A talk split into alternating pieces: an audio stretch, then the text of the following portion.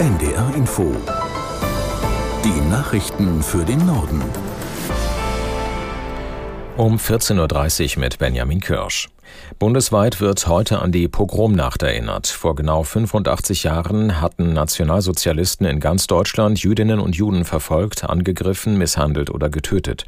Viele Synagogen und jüdische Geschäfte wurden zerstört. Bei der zentralen Gedenkveranstaltung in einer Berliner Synagoge sagte Bundeskanzler Scholz, dass jede Form von Antisemitismus unsere Gesellschaft vergifte.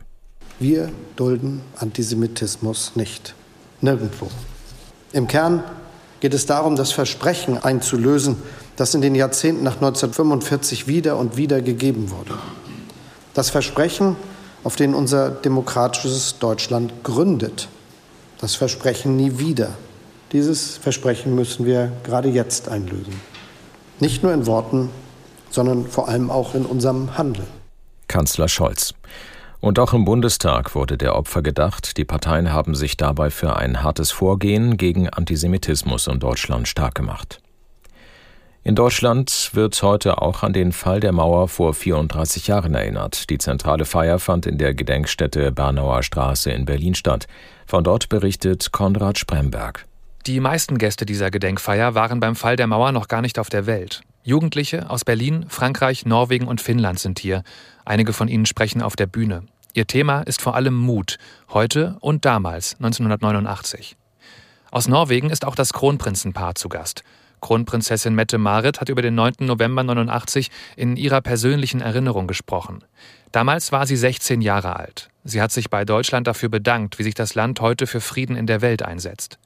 Berlins regierender Bürgermeister Kai Wegner hat in seiner Rede über die Rolle der Zivilgesellschaft kurz vor dem Mauerfall gesprochen. Dass wir heute in Freiheit und einer geeinten Stadt leben, sagte Wegner, verdanken wir den Menschen, die 1989 auf die Straße gegangen sind. Den 9. November 89 nennt er einen Tag der Freude. Die Lokführergewerkschaft GDL und die Deutsche Bahn verhandeln über einen neuen Tarifvertrag. Die Bahn hat der Gewerkschaft zu Beginn 11 Prozent mehr Lohn und Gehalt sowie eine Inflationsausgleichsprämie von bis zu 2850 Euro angeboten. Eine reduzierte Wochenarbeitszeit, wie von der GDL gefordert, ist nicht enthalten. Vor den Verhandlungen hatte sich der GDL-Vorsitzende Weselski zwar kompromissbereit gezeigt, aber auch angedeutet, dass es Warnstreiks geben könnte. Deutsche Unternehmen sollen auf dem internationalen Markt konkurrenzfähig bleiben. Deshalb hat die Bundesregierung jetzt beschlossen, die Stromsteuer für die Industrie zu senken. Die Deutsche Industrie- und Handelskammer begrüßte die Entscheidung, bezeichnete den Schritt aber auch als längst überfällig. Aus Berlin Lothar Lenz. Für die nächsten fünf Jahre soll nun die Stromsteuer sinken auf etwa ein Dreißigstel des heutigen Satzes. Davon würde das produzierende Gewerbe ebenso profitieren wie die Industrie.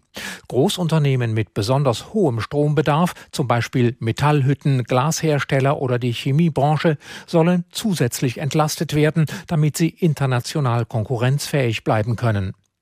Bundeskanzler Scholz schrieb in einer Presseerklärung, die Entlastung für die Wirtschaft betrage allein im kommenden Jahr mehr als 12 Milliarden Euro.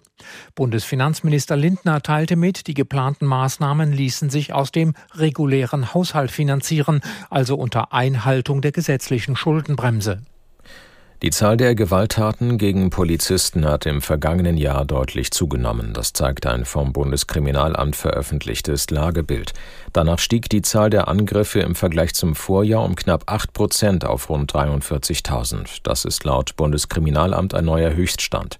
Von Gewalttaten betroffen gewesen seien im vergangenen Jahr insgesamt 96.000 Polizistinnen und Polizisten. Die israelische Armee rückt nach eigenen Angaben weiter im Gazastreifen vor und kontrolliert jetzt einen wichtigen Hamas-Stützpunkt im Norden des Palästinensergebiets. Gleichzeitig feuern die Islamisten immer noch Raketen in Richtung Israel ab. Jan-Christoph Kitzler in Tel Aviv mit einer Einschätzung zur Stärke der Hamas.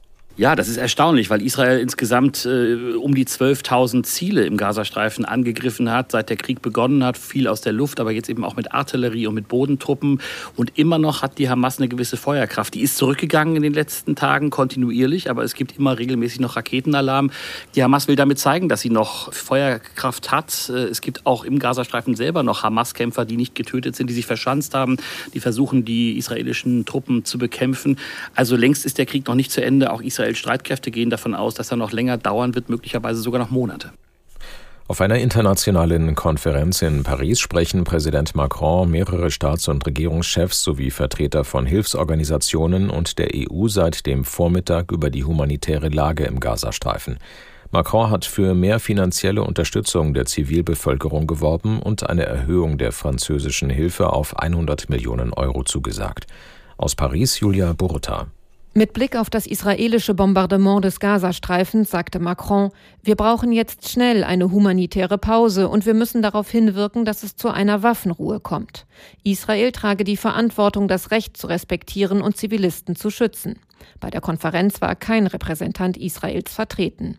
Mehrere Hilfsorganisationen, die an der Konferenz in Paris teilnehmen, schilderten mit drastischen Worten die katastrophale humanitäre Lage im Gazastreifen.